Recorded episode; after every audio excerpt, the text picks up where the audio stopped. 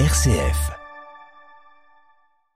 Le centre Léon Bérard, centre de lutte contre le cancer de Lyon et en Rhône-Alpes, met en lumière l'étude PASCA, un projet de recherche clinique qui s'intéresse à la période qui suit la fin des traitements conventionnels et qui a pour objectif de quantifier pendant cinq ans après les traitements la survenue de complications chez les patients adultes. Rencontre avec Romain Buono, chef de projet de l'étude, et le professeur Morissette Michalet, médecin coordinateur. Bonjour à tous les deux. Bonjour. Bonjour. Pourquoi est-ce que l'après-cancer et les séquelles qui peuvent en découler posent-ils encore tant de questions aujourd'hui? Parce que euh, le cancer en lui-même crée une rupture de vie avec donc des conséquences assez importantes de la maladie. Et naturellement, il y a après les traitements spécifiques euh, qui peuvent être des traitements très toxiques, entre guillemets, et très agressifs, de type chimiothérapie, radiothérapie, éventuellement chirurgie, bien sûr. Et puis, il y a maintenant toute l'immunothérapie et des thérapies ciblées qui apparaissent, qui sont des thérapeutiques beaucoup mieux supportées, mais qui peuvent avoir également des effets secondaires importants. Donc, euh, on a très bien structuré et très bien organisé la prise en charge des patients en ce qui concerne leur cancer, leur traitement, la période parcours de soins par contre, il faut effectivement beaucoup plus structurer et déterminer les besoins des patients une fois que le traitement est terminé. Ils parlent eux-mêmes de sauts dans le vide et où ils ont besoin euh, d'être très entourés et que l'on fasse justement la mise en évidence éventuellement des anomalies, voire euh, des complications pour les prendre en charge le plus vite possible, avec en plus euh, des personnes adaptées euh, à leurs problèmes, en sachant que le parcours d'oncologie ou d'hématologie est parfaitement orchestré en ce qui concerne le cancer et son traitement. Là, on s'occupe effectivement du patient du patient dans tous les domaines. Et je pense que là, c'est euh, quelque chose que l'on a mis en place, qui constitue le programme PASCA, qui est le parcours de santé au cours du cancer. Mmh. Pour préciser un peu le propos de Morissette, il y a une étude euh, qui est importante à avoir en tête, c'est en amont de ce projet-là dont, on va discuter. C'est l'étude Vican en fait euh, qui a été donc promue par euh, l'Institut national du cancer et qui a en 2018 notamment donc publié un, un, état des lieux de la santé des patients en fait qui avaient été atteints de cancer cinq ans après le diagnostic. Le constat en fait il est là, c'est qu'il y a encore du travail de notre côté à faire pour repérer ces séquelles et euh, éventuellement les prévenir et aussi les gérer. Il y avait un chiffre un petit peu buzz euh, qui avait été euh, énoncé 63% des patients 5 ans après le diagnostic déclaraient encore souffrir de séquelles. Et dans le lot, il y avait un autre chiffre assez préoccupant.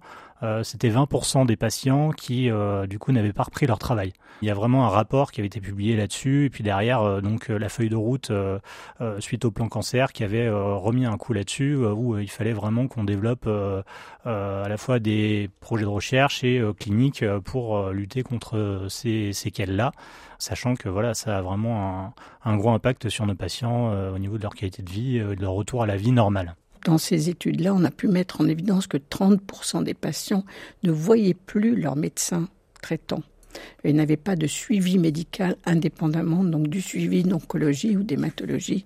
Donc c'est très très important d'avoir 30%, c'est quand même énorme. En ce qui concerne les survivants du cancer, qu'on appelle les cancer survivors, euh, parce que c'est un terme maintenant qui est utilisé sur le plan international, euh, c'est maintenant un nombre de personnes extrêmement importantes et on vient de répertorier avec Romain le chiffre qui a été donné pour l'Europe en 2021, c'est 12 millions euh, de personnes. On parle de, complications. Ici, 22 complications sont euh, étudiées particulièrement dans ce projet. De quel type de complications euh, les anciens patients, ces survivants, comme vous les appelez, peuvent-ils développer suite à leur traitement? On a décidé de lancer un programme de type concept d'un programme et c'est pour ça qu'on a pris la recherche parce qu'on n'avait pas de moyens à ce moment-là, pas de moyens financiers, pas de personnes dont on a profondément besoin pour que ce programme existe. Et donc, euh, c'est vrai qu'on s'est lancé dans un programme de recherche avec des étapes successives pour montrer la faisabilité et surtout euh, avec une évaluation permanente de ce que l'on faisait. Hmm. Ouais, c'est ça. Et du coup, euh, les trois types de complications euh, auxquelles on s'intéresse, euh, si on, on, résume, il y a une première catégorie qui va concerner les, les problématiques psychosociales. Donc, on peut avoir des problématiques donc, de retour à l'emploi, des troubles cognitifs, des anxiétés sévères qui perdurent même après la fin des traitements. Une autre catégorie, donc les complications effectivement qui concernent les organes ou les systèmes d'organes. Et la troisième qui va avoir attrait au métabolisme et notamment aussi à la condition physique donc euh, avec euh, des problématiques de surpoids et d'obésité aussi euh, qui peuvent survenir après les traitements et de déconditionnement physique. Le patient a besoin, on va dire, de reprendre une activité physique là-dessus pour bah, bénéficier des bienfaits, retrouver sa masse musculaire et voilà, et catalyser un petit peu sa vie d'après. Et l'activité physique, elle a été démontrée, notamment l'activité physique adaptée, parce que justement, nous faisons un bilan pour exactement démembrer les besoins dans ce domaine, c'est-à-dire les besoins au niveau de la force musculaire, les besoins au niveau de la capacité aérobie, anaérobie, les besoins en ce qui concerne la vitesse de marche. Et donc tout ça est, tout à fait codifié et donc on peut orienter après le patient euh, vers un coaching sportif euh, qui est adapté à ses besoins et où il peut à ce moment-là rétablir sa masse musculaire de façon progressive et faire et prendre l'habitude de l'activité physique, se donner ces moyens pour toute sa vie future, parce que c'est tout tellement important et beaucoup, beaucoup de patients maintenant, on a effectivement des retours de patients qui ont intégré l'activité physique alors qu'elle n'était pas intégrée dans leur vie antérieure. En ce qui concerne les complications organiques, euh, effectivement, il est très important de faire un dépistage précoce. Il faut euh, rassurer le patient. Le patient, effectivement, vient de finir une étape extrêmement difficile de sa vie. Il n'a pas envie d'aborder d'autres choses. Donc, il faut bien lui faire comprendre que c'est de la prévention pour sa santé future. Et donc, il faut le rassurer. Et donc, on ne détecte pas obligatoirement des complications graves, certainement pas, mais des anomalies qui nous permettent de dire attention, il y a un facteur de risque, par exemple une hypertension artérielle qui est très simple, ou bien une fonction rénale qui s'est altérée parce qu'on utilise des médicaments en chimiothérapie qui sont éventuellement toxiques pour le rein, et puis beaucoup, très souvent toxiques pour les vaisseaux et le cœur. D'où l'important d'avoir un bilan. Euh, je pense que Romain, tu peux en parler. C'est ça. Euh, avant de rentrer dans le contenu du bilan, euh, les choix du autant de complications finalement, il vient aussi du fait qu'il y a des si j'ose dire, des connexions en fait entre les complications. Sur un tableau de quelqu'un qui peut avoir des troubles cognitifs, on peut avoir un peu de dépression sous-jacente, des problématiques euh, cardiaques peuvent être entre guillemets atténuées par euh, voilà une condition physique euh, qui est très bonne. L'idée c'était aussi d'avoir un panel un peu multidisciplinaire, avoir une vue d'ensemble du patient, et effectivement clôturer le parcours de santé à, ce niveau-là.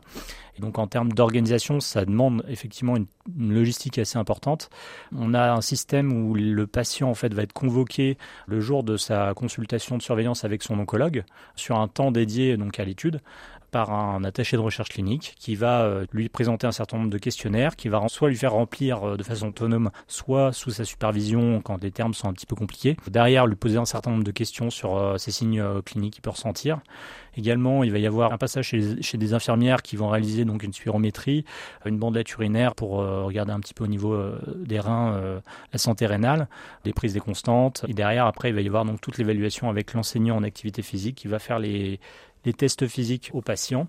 À sa sortie du bilan, le patient repart et euh, nous, on va agréger en fait l'ensemble de ces données-là dans une base de données. Et derrière, il y a un gros travail qui a été fait euh, informatiquement pour euh, dire, voilà, sur ces 22 complications, complication par complication, on va avoir des orientations informatiques qui ont été décidées individuellement et du coup qui sont pas forcément du même ordre, pas forcément de la même entre guillemets degré d'urgence, pour reprendre l'exemple de la cardio, on peut avoir euh, un avis que chez notre cardiologue, un petit peu en urgence, demander très rapidement si les marqueurs cardiaques euh, et des signes cliniques euh, sont vraiment pas bons. On peut simplement avoir un examen qu'on appelle l'échocardiographie qui est demandé en, ville à réaliser sans urgence, simplement pour faire de la prévention, savoir où est-ce qu'on en est au niveau du cœur, ou alors un passage chez le, le médecin généraliste du patient pour justement régler une hypertension artérielle, réajuster un traitement de ce type-là, mais qui est néanmoins essentiel. L'importance de reconnecter le médecin généraliste, le médecin traitant, comme vous le savez. On collabore très bien avec euh, naturellement les médecins traitants qui nous envoient les patients, mais après il y a cette difficulté de continuer à collaborer et notamment on veut le remettre dans ce circuit, mais le remettre dans un circuit qui est dans ses compétences, pas lui imposer de la cancérologie ou de l'hématologie à un niveau qui ne correspond pas et qui ne lui convient pas par rapport justement à tout le travail qu'il peut avoir. Donc ça, c'est très très important. On essaye donc de reconnecter euh, les médecins traitants des patients. Ça nous paraît tout à fait important.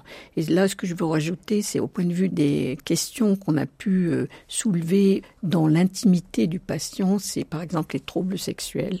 Ils n'osent pas extérioriser ces troubles-là parce que c'est effectivement très intimiste et, que c'est euh, très difficile à exprimer. Et, mais ça a un impact considérable pour euh, euh, éventuellement l'homme, la femme et les couples surtout, sans qu'ils puissent se l'avouer réellement. Et donc je pense que là, il y a toute une aide pour qu'ils expriment ses besoins. Et effectivement, il y a des spécialistes maintenant, les sexologues, euh, qui travaillent avec nous en cancérologie et qui sont tout à fait importants pour le nouvel équilibre de vie euh, dans ce domaine. On continue à parler de ce projet pour étudier les risques de complications après un traitement de cancer avec euh, vous deux, juste après une courte pause musicale. Restez avec nous. M comme midi, l'invité.